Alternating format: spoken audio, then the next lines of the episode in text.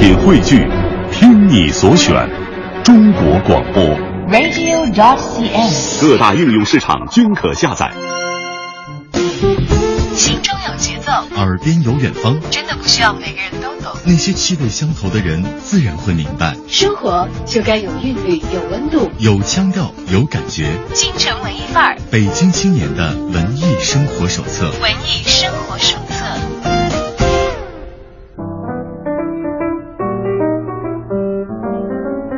在京城文艺范儿遇到有故事的你，欢迎大家跟随小昭进入今天节目的访谈板块。今天在一早起床的时候啊，我打开我的微信朋友圈，看到我的一个朋友前往国家大剧院去看了一场戏，发了一张他在观戏时候拍的照片，而且还有满满一段的观后感。他说，在戏场看一场满场的戏其实不容易。吴念真的《人间条件》系列之台北上午零时大陆首演，是一部悲情的戏，前半场是浓烈的油彩，后半场是舒缓的水彩。林美秀戏太好，她和刘亮佐的对手戏非常的精彩。第一次看黄韵玲演戏，没想到歌好戏也好，她和阿生的那场戏很打动人。这一次世纪华鹏口碑和票房双赢，值得赞。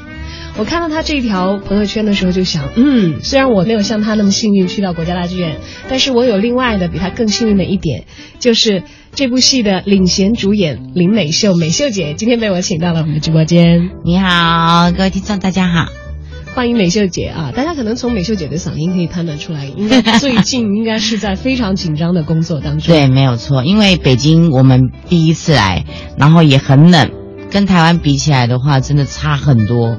台湾很冷，可是这边更冷，这边已经是负的，嗯你知道吗？然后所以早上起床，然后工作，因为这几天都一直在整排，然后就是一大早十点的班，然后一进去剧场就是十点半以后才会出来，所以可能是那个感觉，所以好就觉得全身好累，可上台就很爽。上台的时候就已经卯足了精神，没错没错精气神往外迸发，所以观众看到以后。第一句就除了戏之外，对于演员的第一句评价就是林美秀戏太好。没有没有，可能因为在情感方面吧，然后因为我通常几乎都是在演戏，然后每次演吴念真，我跟我跟导演已经合作几年了，从《人间条件》，《人间条件》是一个系列，嗯从《人间一》到现在，我们已经演到《人间六》了。然后导演是说明年应该会有《人间七》，他每个故事都不一样。然后吴吴 Sir 选了一个《人间三》是他最喜欢的一个自己的作品，然后来这边跟大家分享，因为故事性都一样，嗯就讲年轻人到一个外地去打拼，然后会受到老板的一些威胁啊，或者什么之类的一些小民的故事，然后他表把它变得很大，所以它里面的情感完全就是一个浓厚。对，所以在里面的话，每个人的就是都很草根，都台湾的很草根的一个角色。我相信在北京这边应该也是会有，对啊，所以看了会很感动，因为是打到自己的心。嗯、对，，很多人都会有背井离乡，没错到大城市开创自己事业。嗯我们都是哎同时都会有自己不一样的心理的这个情感经历。，是哎，嗯美秀姐说我们都是。我们真的都是，我也是啊。您年轻的时候，我从呃，我台湾的一个小地方叫做宜兰，然后住罗东那个小镇，然后到台北来打拼。到台北的时候那会儿多大？那时候是呃大概十几岁吧，国中毕业，高中就来台北念书了。哦呦，那那个时候其实也许对于之后自己人生的事业方向都是不知道的。没方向，啊，可是要是早几年，在也不是早几年啊，嗯早早很久，在那个时候，如果呃做一个梦，梦里面有人告诉你说啊，林美秀你以后会当演员，而且会变成很厉害的演员，拿很多奖，你以后会当主持人，你以后就会在文艺界工作了。嗯，那个时候如果你有这样的梦，你会相信吗？我不相信，以及我不要，为什么？我喜欢自己，就是自己去慢慢琢磨，然后可以拿到一个奖，慢慢琢磨可以当到一个主持人，就不需要你给我的跟我讲说你有这个以后你会怎么样，怎么不要，因为命运是自己在操纵的，嗯。而不是别人在操纵你，对啊，其实是默默的自己在很多年当中很多不一样的小小的选择，没错，让自己慢慢走到了今天，觉得哎呀，回头一望一望，哦，原来林美秀的事业是这样的，会沿着这个轨迹来。没错。呃，来北京是第几次呢？很多次呃来拍电影过嘛，然后来来拍电影比较多吧。所以在北京的这个戏剧舞台上，直接演这个呃话剧的话，还是第一次，这是第一次、啊，第一次。其实对我们来说，其实很兴奋。嗯，然后所有的硬体设备跟比台湾都还高档，因为这个是在国家大剧院了，没错。嗯然后能够上到国家大剧院，那是所有艺文界的就是艺术工作者很想要站的台上。结果呃很难得，就是我们全部人第一次站在那个舞台上，其实那个感动是不会讲了啦。你知道现在都已经四十几岁了，我哪里想到说做梦有一天会在北京演话剧，不可能。你知道，因而且我们这个戏在台湾是用闽南语，你知道，就是闽南语，就很有地方的感觉，因为是用台湾的本地不是。普通话。对对对对对，所以我们把它翻成是普通话，哎呦，这个好像会有一个很大的转换吧？非常多的转换。刚开始的时候我们不太，因为我们这次有跟呃内地的演员合作，所以他们到台湾来排戏，然后他们现在已经跟我们已经入境随俗了。我们俗称我们绿光剧团叫做吃吃喝喝剧团，一来就是吃吃喝喝，一来就是吃吃喝喝，然后吃到爽，然后聊到爽，好，我们排戏就这样子。然后他们也跟我们一样，因为呃，通常舞蹈演导的全部都是生活剧，所以它其实很自然的，它是没有任何的那种大的肢体语言或什么之类的。然后就大家那边聊得很开心，吃得很开心，所以他们现在跟他们合作，然后他们用的是呃，就是普通话和他们的因为腔调儿的问题，嗯，对，你们会有个腔调儿。那我们的话，其实我们想，完了，我们这样跟他们音可能就是整个那个，就是音对话对话没有办法合在一起，嗯。普通话跟北京话是斗起来就很怪怪的。后来呀、慢慢慢慢磨的时候才发现，其实都一样嘛。情感一到，所有的语言都不是问题了。嗯，就像我们嗯在生活当中，其实就会遇到跟我们不是来自同一故乡的人，没错甚至母语都会有很大的差别。对啊，但是你开始进入交流的状况的时候，你会发现语言只占很小一部分。没错你比比划划，加上你的眼神，加上你想要告诉对方什么，好像很多时候哦，自然就明白。哪怕我嗯纯纯的听语音，可能不一定知道这个意思啊。没错，那么我们来了解一下这个故事吧，因为相信不是所有的人都足够幸运，像我刚才所提到的发朋友圈的朋友那样，去看到台北上午零时这一次在北京的首演的。而且刚才我们也得到一个非常确证的消息，说票早就卖完了。对，这一轮大家要看已经没戏了，不过我们可以听美秀姐来讲一讲台前幕后的故事，这样以便大伙儿下一次知道我们台北上午零时要在北京在演的时候，可以及时的下手抢票。是，我手里的故事梗概是这么写的：说四十年前，从不同地方到台北一家私人铁工厂当学徒的年轻人阿生、阿荣、阿佳，同时喜欢上了隔壁面摊老板娘的外甥女阿玲。那看来主要的人物都已经出现了，对。梅秀姐是其中的。我没有，啊，我是阿姨，是阿阿秀。姨啊，阿秀。是阿玲的阿姨。是阿玲的阿姨。对，在那样淳朴含蓄的年代里，三个年轻人既觉得阿玲喜欢的一定不是自己，却又觉得自己要有所表现。哎，这个好像跟年轻人的心理就非常的重合。没，错，在这一块的部分呢，就是演，其实以前都是这样子哦，就是三个人，然后就会喜欢一个女生，但大家都是打那种暗牌。没有人知道他谁，对，那你喜欢他没有？我没有喜欢他，那你喜欢他没有？没有，没有，没有。那可是会有一个人就很勇敢讲说，好，是我喜欢他，所有两个人都傻了，怎么办？你怎么会先说出来？先说先说先赢，哎，对对对对对，对，然后呢，这三个人的故事其实还蛮纠结的。然后在戏里面，因为后来有一个会去入狱，就是杀了人，帮阿玲杀了人入狱，这个人可能是不是阿玲最喜欢的？哦，但是嗯由于他做出了这么、这么怎么说，就是没有意料之，我觉得那是一种付出。嗯嗯三个人每个人都有个付出，可能是一个内场的付出，一个是外在的付出，然后有一个是阿玲很喜欢的。哦，明白了。那看来这个故事在爱情这个层面本身就已经很纠结了。是，但是推动整个戏到达这个最大戏剧冲突点的，恰恰是非主要人物的四个人之外的一个人，是，就是被其中一个人杀死的那一个对，对象。是，温暖柔和的朝阳，悄悄走进东部的草原。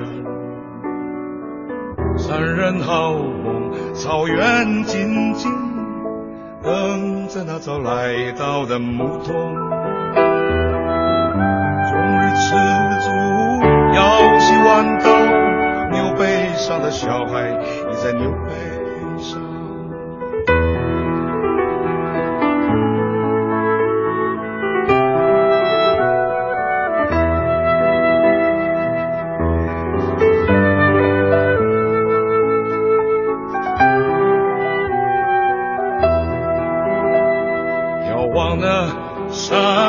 的牧童，带着足音飞向那青。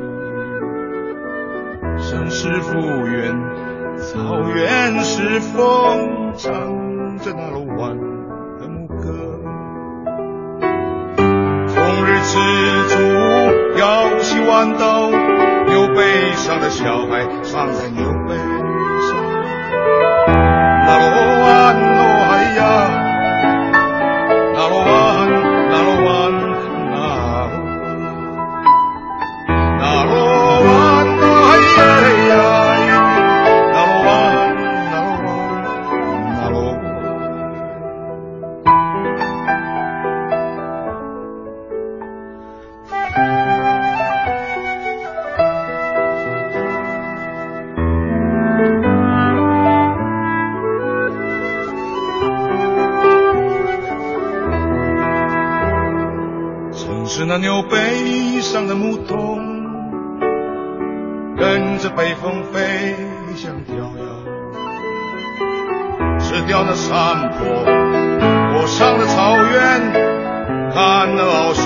翔舞动的苍鹰。终日吃足，腰系弯刀，牛背上的小孩人在牛背上吗？终日吃足，腰系弯刀，牛背上的小孩人在牛背上吗？牛背上的小孩人在牛背上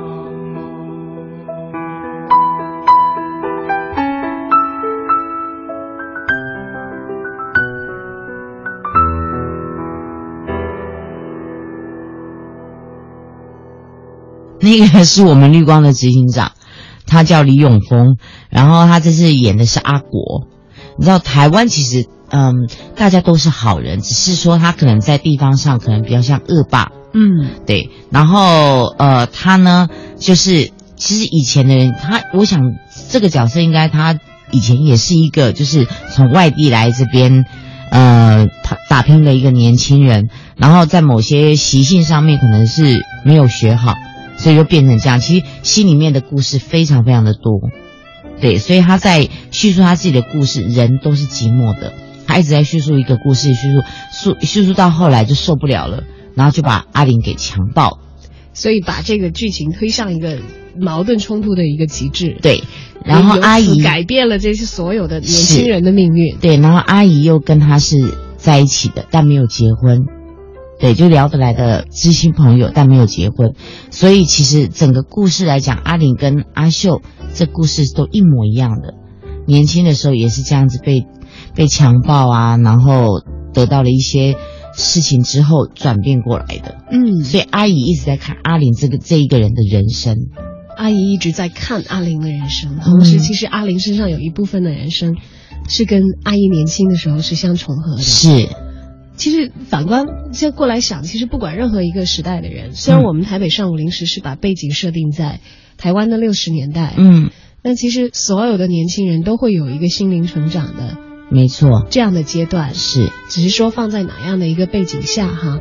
但是就是舞蹈选择台湾的六零年代作为这个时代背景，嗯，它的特殊的考量在什么地方有跟你们讲过吗？他是因为呃，吴舍也是一个从外地来打拼的一个很年轻人，所以他把自己这个故事写到里面去。他很希望，其实每个人的心情都是一样，不管现在哦八零啊什么的都是一样，都是呃从外地来打拼了很多，只是每个人的思想已经都不一样了，嗯可出发点都是一样的，为了叫做追求梦想。舞蹈把这个故事放在他自己还年轻的时候，是，这是他所熟悉的，能够给大家一个最为真实的发生故事的背景和基础。嗯，呃，不知道在这个戏当中，呃，接阿姨这一个角色最开始是什么样的缘分？因为我相信在剧团里头嘛，那个有了剧本，然后导演大概脑子里有一个框架，谁来演什么样的角色，然后可能会跟演员去细谈。你最开始知道自己要为这个戏工作的时候什么情况？呃，台湾就是人间系列嘛，我从人二，呃，人二也是一个非常棒的故事，是一个奶奶她过世了，妈妈过世了，然后再叙述她整个家庭的故事，也是大概呃七零年代的故事吧，然后比较现代一点，然后那整个故事，后来呢，人二之后一定会有人三，人三我们说真的，我也不知道吴舍到到底要写什么东西。然后呢，有一天他就把反正他想到的，他就写写写写。我们刚好就是有棋嘛，就讲好时间留下来看。哇，这角色很棒，发挥空间很大。可是心里想，完了，压力又来了，因为这次不知道又把自己描述成，他又把我们画成什么样子。对，然后反正不管，就跟合跟导演合作久了，你都知道导演要的东西，所以你就一下子啪就进去了。哦，嗯，就是角色就救出来了。就多年一起工作的默契，嗯就导演的意图可以很快的就有一个直觉层面的判断。没错，我只要听他一讲故事，我眼睛一红，就表示我已经我已经知道故事在讲什么了，那差不多就词来就背就进去了。就其实已经开始进入到戏的准备状态了，哪怕虽然那样看起来好像还很前期，也许不是所有的这个演员的阵容都已经排定，嗯但只要导演把这个故事跟梅秀姐讲过了，啊、脑脑子里都已经开始自己逐渐的入戏了。对自己在演了。哎，那这样子对于演员来说是不是，呃，当然很过瘾啊这个过程，但如果是同时有几个戏的话，会不会就会很很磨折？会通常如果我接了舞台剧，其实平平常的偶像剧什么，其基本上都会停，因为不想要这样子让自己的脑筋一直在那边打转，所以我就会先好好的专心。我每次都说啊，在台湾我都说，我去演舞台剧其实就像出国去念书一样，因为舞台剧一演的话大概要三个月，嗯，排一个月、两个月，演出巡回全台湾大概就是一个月时间，然后就这样三四个月的时间好了，我都出国，那其他都不接。就其实是从自己的生活状态当中一下子调整到了纯被工作把控的生命状态里面。然后其实演舞台剧可以放松自己很多啦，跟如果在外面拍偶像剧是不一样。偶像剧的话，可能就每天从早到晚，然后这个只有一个角色，然后就一直在那边转。那这个的话，是因为他要去产生这个角色，然后在这四个月当中，如果每天巡演或者是一个礼拜一次到那外地去巡演的话，那个角色哇，那个生命就越来越丰富。你知道，然后如果说百分之五十好了，百分之百好了，百分之五十的偶像剧角色就真的只有百分之五十。可是呢，如果真的是舞台剧的角色，它百分之百，哇，这百分之很奇怪五十和百分之百，差很多，对啊。因为生命力的关系，偶像剧的东西可能就是我拍了就丢，拍了就丢，拍了就丢，它存在你心里面的生命比较短。其实恰恰可能观众看到的还会觉得是一个相反的感觉，对。因为偶像剧会一遍一遍的播呀，对。还有它就算不重播，它的它有好多集，它不是一集，舞台剧可能是完整的，在一个晚上我把整个故事看完，看到的演员的时间、露面的时间，恰恰是影视剧的作品要多一些，没错，舞台剧上看到演员亮相的时间要短一些。但是从美秀姐自己的体验来说，恰恰在舞台上塑造的人物的生命质感是百分之百，没错，指数会比影视剧要高。他跟你太久了，真他跟你百分之百跟你太久了，所以你每天脑子想的都是这个角色。然后呃，像我们如果演的话，晚上亢奋，你知道那个无舍的戏哦，从人间一到人间六，现在人间六，不夸张，然后也不讲大话，每一场每一场必哭。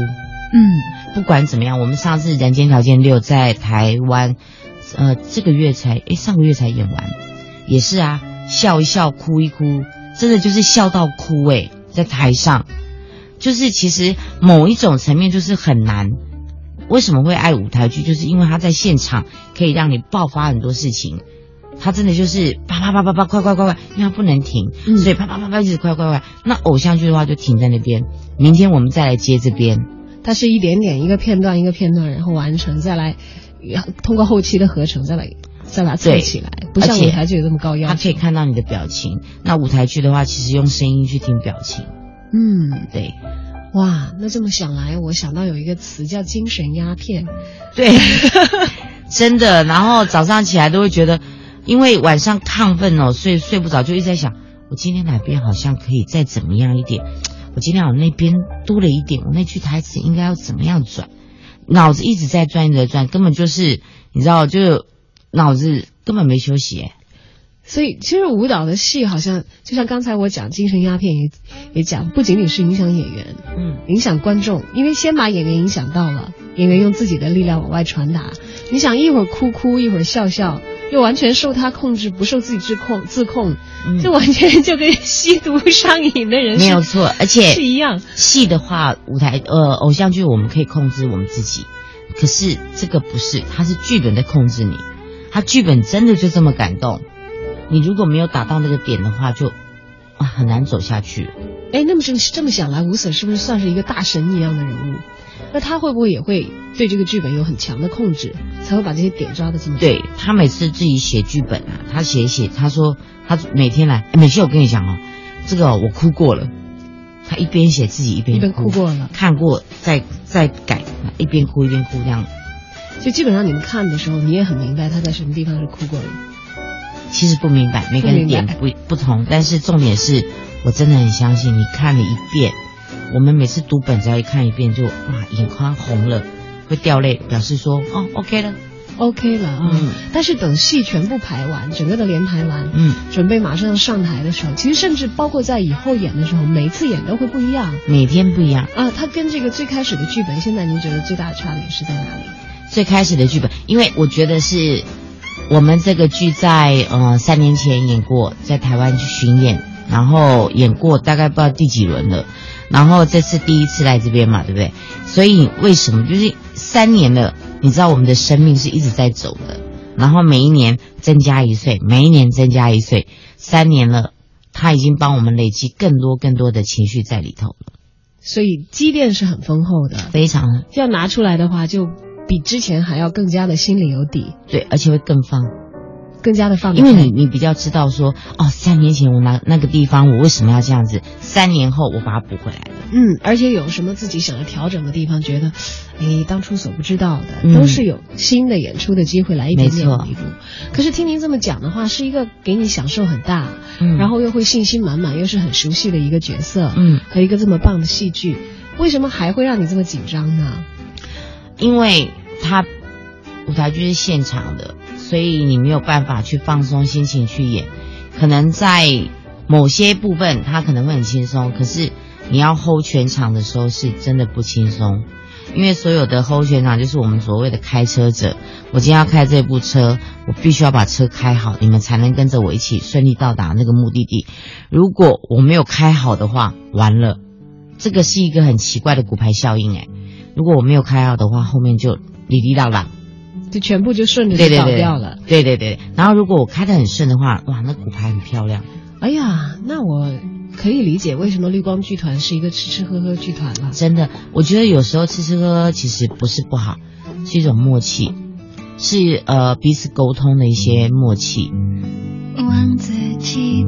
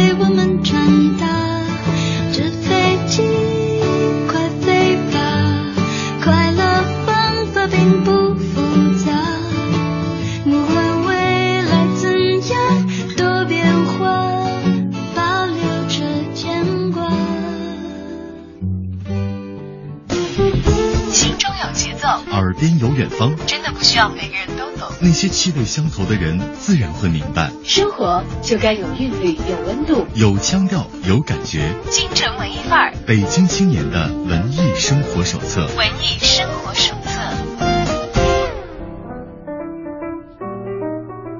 好，我们说完紧张的部分，说说放松的部分。你肯定得要有张有弛，要不然人像那个皮筋绷绷绷，绷紧就就会绷松掉断了。嗯嗯，那个后果太可怕哈。对，平时美秀姐是怎么样来调整自己的状态？哇，其实一个宅女欸，哇，完全跟大家都一样，在家不出门。对啊，然后我最喜欢的应该就洗衣服吧。哎，这是一个好棒的爱好，家里人都很喜欢你这个爱好吧？对，我很喜欢洗衣服，我觉得洗衣服的时候是最放松的时候。你把衣服丢进去洗，按一按，然后出去外面看看电视，然后做做你想要做的事情，然后不然就叠衣服，然后就开始想说，我柜子嗯打开，这衣服要该扔哦，那个衣服该扔哦，就开始整理，然后没有头绪的，然后就开始整理，整理完以后就又把它放回去，然后衣服好了，我们把它晾一晾，我就喜欢晾起来的那个感觉。对，有阳光晒着。对，然后你不能有皱皱的，你要抖抖平，然后那样，就你知道有那种洁癖。然后呢，再如果明天有工作，一大早要拍戏或什么的嘛，我最喜欢的就是呃切水果。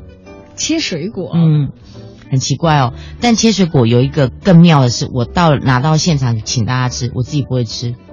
你只是喜欢切而已。对，就给大家纯服务性质的。对，然后呢，一边切，脑子一边在想明天的。角色他的情绪是怎么样？那个词到底是什么？就一边想，就一边嘴巴不念，然后但是心里都在过，安安静静的，然后就一直切。然后那个台湾不是有那个芭芭乐吗？嗯，我最喜欢拿汤匙挖那个芭乐的籽，一颗都不能拔粘在上面，那样慢慢挖。然后等等我那些水果准备好了，我想我这些词我都记在脑子里面。哇，其实那是你另外的一个工作状态。嗯，对，这是我最放松哎。哎呀，居然在最放松的时刻，其实还是在过自己要工作的。对啊，其实我的放松方式比较一直在动，嗯，不然就是打扫房间啊，房子打扫打扫这样子。身体是动起来的，对，但是这个时候心比较静，对，心越静的时候，想的事情好像越明白，没有什么其他的障碍。对，我就不会去想说那个明天的本是怎么样啊，然后这个剧情是不会不会就放空，没有什么杂念在，没有没有。家里人是不是超级喜欢你这个习惯？对，没错。但是你在进入自己的那个状态的时候，就别人做什么事情都是在你世界之外的，你是察觉不到的吗？嗯，对。我在做事情的时候，其实我根本不喜欢去观察别人你在干嘛，我就会自己认真的做我自己的事情。你觉得这个是习惯使然，还是自己的先天性格？我觉得先天性格吧，从小就是这样子。嗯，哎，但是其实要这样子来讲的话，这是一个做好演员的很好的一个素质。我不会是一个，呃，在某些事情我很少会主动，我不喜欢主动，我喜欢很被动，但是那个被动是我个人的。但是在我的自己心里面的一个城堡里面，我是非常主动的人。嗯，我会自己做好我自己该做的工作。到剧场我要怎么样怎么样怎么样，拍戏我要怎么样怎么样怎么样，我都会自己有自己的一个一个规矩在。嗯，说到自己是一个被动的人，嗯，那刚才我们讲到，如果在您十几岁初到台北的时候，嗯，呃，如果做梦的时候有个大神仙告诉你以后会这样，但是你却会说，如果那样子我不要，我不要。但那样岂不是就可以像您说的一样吗？我可以被动的，哎，但是在我的命运来的时候，我去把它一点一点的经营好。对我，我其实这样，我怎么讲？我对工作来讲的话，大家应该都知道我还蛮被动。我被动是说，我不喜欢去介绍我自己个人。对我喜欢就是我慢慢慢慢慢慢让你知道我这个人。嗯，我不会主动说，我跟你说我这个地方我太棒，我不会，我不是那样的人。但是如果慢慢慢慢，哎，你可以，你可以，哇，你做的好好。我喜欢听到的是这种声音，而且不是很希望听到别人说自己去讲说我这个可以，那万一不行了怎么办？那糗了吧？对呀，所以是很踏实的人。嗯，这一点我很被动，就是介绍自己我非常被动。嗯，但是如果是讲到我要演的哪个角色，他是怎么怎么样的，其实自己的兴头一下子就来了。对我希望你们对我有自信，然后我会把那个自信给你们的。嗯，演了这么多年的戏啊，嗯不管是这个影视剧也好，还是舞台剧也好，嗯刚才其实美秀姐应该，我觉得倾向已经很明显了，表现出她对舞台戏的更加浓烈的一个喜爱，嗯，和投入的这个情景。那么这么多年这么多角色下来，你比较偏好的角色有没有哪一个类别，或者是在以前所接触到的自己演绎的角色当中，有没有自己最满意的？呃，我在台湾演的偶像剧通常都是比较，呃，走的是喜剧，比较喜剧演员。然后我之前也是从屏风表演班出来的，在台湾还很大的一个那个舞台剧团，然后我演的都是喜剧。之后认识了吴念真导演之后，我几乎演的都是比较悲剧的，这个反差好像太明显，很明显。然后我才发现说，原来我悲剧演的比喜剧还好。是因为之前演了太多的喜剧，所以演悲剧。没有，我觉得那是门。李国修老师帮我把我喜剧的门打开了，吴念真老师帮我的悲剧的门打开了。嗯，记得开门的那个时刻吗？对，而且我只记我记得开门，呃，李国修是第一，我以前跟他合作吧，二三十年前了，跟他合作第一次的时候是喜剧，对，而且我是一个舞者，我是一位舞者，然后我不懂什么叫做戏剧，我只跟他说，我跟你说，李国修，我哈、不要讲台词，你让我不要有台词，我在台上站着没关系。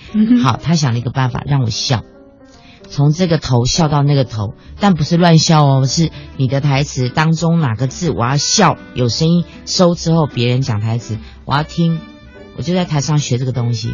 好吧，你当时提了一个要求，说我不要说台词，但是其实导演给了你一个更高的要求。，对，呃，笑这个东西，大家不知道平时有没有尝试过？是。你顺着自己的情感太，多种了，你顺着自己的情感、嗯。顺势笑出来的时候，你觉得特别简单，对。因为这是我们人本能的一个反应。对，但是如果你要在规定情境里，要让你因为一个其实你可能还不是太清楚状况，因为清楚状况有可能好一点，要笑成什么什么样子。天哪，我是做不到，他是有层次的哦。哦。嗯对我从那边开始去学到了这一点，然后一直到他呃吴念真导演跟那个李国修导演都不一样，一个呢就是他们两个走的极端嘛，一个喜就是一个悲嘛。那请问怒，然后还有乐呢，那怎么办？自己去找。你知道这从中间我自己找摸摸摸摸摸到认识了吴念真导演，然后才知道说原来自己可以在悲的当中去拿到很多乐，然后怒都在这边，所以现在已经凑合成喜怒哀乐都有了。这是一个很层很深层次的体验哎。对，然后因为你如果呃演悲的话，其实说真的啦，每天我们大家想的事情可能都很很乐天，那悲观的部分呢，那就是你个人的。然后每次演他的戏，很奇妙的，我们哭哦，他们每次都说：“哎，你们哭假的哦。”不不不不不不，我每天早上起来眼睛都肿的。然后吴舍吴念真导演就说：“哎呦，我以后我会下十八层地狱哦！我每次都让你跟黄玉玲这样哭啊，你知道？每天肿着眼泡去去排，对，当然我们很希望说，因为我们这种感动，然后传给观众朋友，观众朋友可以跟着我们一起走，就一起去感感动。因为现在的人太崩了，嗯，不行，你进来剧场里面就是要放松。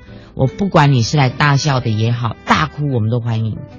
我们在台上常常听到楼下在，嗯嗯嗯底下观众席的声音。对，而且那个为那个面子，这纸巾擦擦擦，我们其实都有听见。但是我觉得这个非常好，我很喜欢这种感觉，是因为我们把我们的共鸣丢给你们了，你们听到了，然后不用害怕，放松放松心情，因为压力太大了为什么，你没有办法宣泄，来进来哭吧。嗯，我想起了啊，我们有一句老话讲说：“大音希声，大象无形；嗯。大悲无泪，大笑无声。”嗯，但其实可能我们没有办法达到那个境界的时候，作为平凡人，该大笑的时候放声笑，嗯。该大哭的时候放声哭，就是对自己很本性的一种释放。而且我昨天感动的是，因为人间条件，呃，上午临时这个他现在第一次来来立演出，我以为观众朋友，因为我们在台湾都已经知道了嘛，哪个点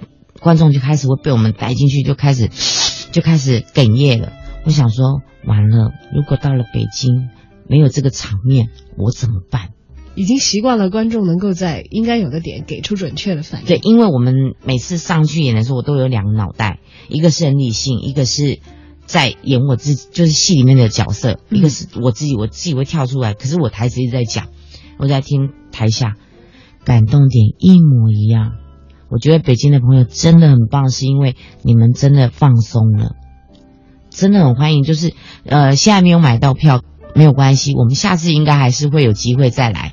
然后如果有的话，听到的观听众朋友，你们如果进去剧场看到了，没关系，放声哭吧，嗯，我们非常欢迎对，想想笑就，笑，对啊，可以自己完全的把那个时候的情绪和自己的所有的思绪都放下，进入到戏里去感受一下那个时空里的那些年轻人，对，他们的喜怒哀乐，因为其实跟每个人都是一样的，嗯。完全是打到自己观众心里的那个点。哭完你会发现，我明天又是另外一个林美秀，虽然眼睛有点明肿肿，明天又是另外一个小曹或什么之类的，对，虽然眼睛有一点肿肿，非常肿，而且 那个中场休息灯一亮啊，所有女生眼睛都哭花了，好好笑、哦。然后还哎，我睫毛掉了没啊？哎，那本来是收拾的好好的，你看对去国家大剧院看一场戏，哎呀，好不容易买到票，美美的，美美的，然后出来的时候都哭的好像被受了欺负。对对对对对，但其实内心却是很宽慰的啊而。且会开心。哎，但话说回来，嗯美秀姐，嗯呃，我们观众看一看，哭一哭，眼睛肿一肿，就没有问题。人家说你怎么了？说我看了一个戏特别感动。嗯，但演员好像这个形象上，因为第二天马上要进一个新的状态，对，哭过了以后，在舞台上他总是会有痕迹的。是有没有什么方法来调整自己，让看起来会比较？嗯、我觉得没有什么方法，就休息吧。对啊，真的就休息。有时候，呃，当演员就这样子，我哭完了以后，我眼睛肿了，我隔天我还是要上戏啊，那怎么办？就让自己休息，换不然就冰敷吧。 Alright, boys and girls, gather round. Story time. Check this out. I said, I wish you'd just give it a try. You never done it, how you know what you don't like? She said, Am I not enough for you? Is that why? I said, no, I just think it would be sexy and kinda fly. She said, well, I don't. I said, well, if I let you pick the girl, would that make a difference? She said, that don't matter, cause I just don't think I'm cool with a threesome. What? Come on. You tripping. I said, you acting funny and I don't even know why. I don't know why. Cause you can't tell me that you don't like girls, don't lie. Girl, don't lie. She said, I can't appreciate a pretty face, a nice backside. But just cause I might find a girl sexy, that does not make me buy. I said, yes it does. Yeah. She said, you, you just wish I was. I said, why you frontin'? Just embrace who you really are, and you just might enjoy a threesome. You never know. Got to open up your mind. You only live once, you know what I'm talking about? Now, but for real though, you never thought about it? Never. She said, What if I said I wanna bring in another guy? What? I just gave her a look like you done lost your damn mind. You done lost your damn mind. She said, Oh, okay, so another girl is fine. But when I mention another dude, you looking like you wanna punch me in the eye. I said, don't tempt me. Oh. She said, you know that ain't fair. I said, I'm just playing. But for real, don't no dudes allowed. Only you, me, and she in this threesome. She said, hold up, when did I agree to this threesome? I said, just now, when you can't take it back, let's have a threesome.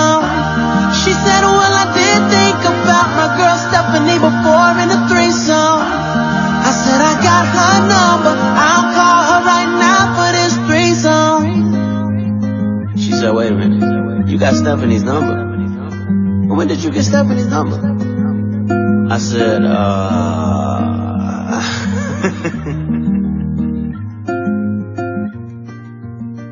所以你工作的时候的生活节律，是不是和不接戏的时候是完全不同的呢？不同，嗯，就是不接戏的时候，其实就很我自己，不化妆不干嘛的，然后就是对对对，然后去演舞台剧，然后去吃吃喝喝，然后演舞台上舞台去演，然后呢拍戏的话就比较不一样，因为比较有规矩，嗯，早上几点六点的班啊，然后我到几点到几点这样，咱们台北上午临时在北京的首演，嗯。结束之后，我们吃吃喝喝剧团有没有专门去吃吃喝喝庆祝？原来啊，不是只有台湾绿光剧团是吃吃喝喝，到了北京啊，我们的汪总啊，汪鹏飞，他也是吃吃喝喝剧团的团长，每天呢，我们就跟他讲说，我们呢，明天呢，就是大家休息一下，好好，没没没事儿，没事儿，没事儿啊，晚上那个汪总哦，请什么什么？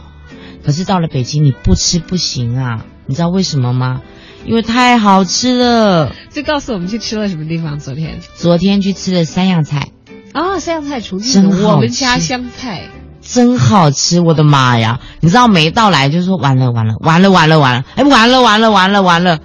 那而且因为那个口味非常像台湾，非常非常像台湾，所以你就会一直吃一直吃，然后就说可以明天不要再吃宵夜了吗？不行不行，这样子体力哦会负荷不了，不要不要再吃不要。那菜来就一直吃，还是吃还是一直在吃。我说可以明天不要再吃了吗？然后明天不要再吃。好了来了，那个吴 Sir 就说，吴导演就说，哎，我请大家去吃烤鸭跟涮羊肉，可以不要再吃了吗？就嘴里说着不要再吃，但是到吃的时候其实根本停不下来，大家也都还在接着吃吃吃吃吃。对，而且又开始笑笑笑笑笑。你知道人生真的就是这样子，我们在台上呈现的就是感动给大家，其实私底下对我们来讲最好的发泄就是大笑。嗯，对，因为我们也要宣泄我们自己很多情绪，有时候就是演完了之后谢幕，你知道那个心情的平复是要慢慢慢慢慢慢压下来的，对。因为自己是储存了很久很久的情感，对，情感丢出来了，但是怎么办？我要慢慢慢慢在谢幕的时候把它压压压压压下来，嗯，然后保存到明天。其实我觉得很感谢这个剧团和演员，他们让我觉得某种程度上像是观众的心理医生一样。嗯，很多时候我们可能会觉得我们生活在一个高压的环境里，有一些无处诉诉说的喜乐，因为好像一讲出去，跟朋友讲也好，就是跟身边的亲人讲也好，可能就会影响到他们的生活。嗯但是怎么样去找一个安全的渠道，把自己的一些情绪释放开来，嗯，尤其是那些不良的情绪释放开来，可能很多人是请昂贵的心理医生在那里聊几个几个小时，嗯。但如果你是去看戏的话，可能这个治愈的效果更加的强烈一些。对，如果你真的在治疗方面需要找心理医生的话，还是需要去咨询的。可可是如果你觉得那是自己心理障碍的问题的话，以后有什么如果有什么话剧表演，就真的尽量去看，让自己把自己丢到另外一个世界去，看别人发生了什么问题，你自己就会慢慢慢慢痊愈。对，长期看戏的人不太容易找心理医生，没错不太容易把小小的心理的垃圾积累起来，积累起来变成大病。没错，看戏的人都会经常的哭哭笑笑，虽然在剧场里，所以人家说演戏是疯子嘛，看戏是傻子。哎、情愿一辈子当傻子，生活过得比较快乐一点。是吧？但是嗯您情愿一辈子当疯子的呀？对，老天爷给我一个天赋，就是演疯子，所以我会把疯子做得很好。嗯，对，把不管是感动或者是喜的部分，然后就送给大家。其实这样想来，您的这个戏剧生涯 确实有很疯狂的部分在里面。嗯，想从演喜剧让大家笑疯了，到后来哭、哭的头疼啦，都要炸真掉的啦。真的啊，呀，这个中间怎么怎么来拿捏和平衡呢？因为我自己都知道，当我大笑的时候可能还好，但是就笑到这个肌肉抽搐开始酸疼啊。但当我哭的时候，我有的时候真的是承受不了，哭久了以后会头痛，会生理上起很多我觉得我的身体承受不了的反应。我相信可能在演员身上这种反应会更加的突出一些。对，因为有时候在台上，我们用可能用方法吧，我通常都是用台词让自己呼吸，去缓和那个哭泣的那个时候的一些就悲伤的那个对情绪，该大的该自己会控制，嗯，对调整到位以后，就对于演员来说就是专业素质的一部分了。嗯，专业是应该要有，因为本身是演员嘛，所以专业一定要有。那这个跟以前在当舞者的时候是不一样的。我以前在当舞者的时候，哎，跳错了笑笑就过了。可是演员不一样，我必须要把我的词顺了，下面的人才能够接话，嗯，不然怎么办？我万一不顺的话，下面人我想应该死在台上了吧？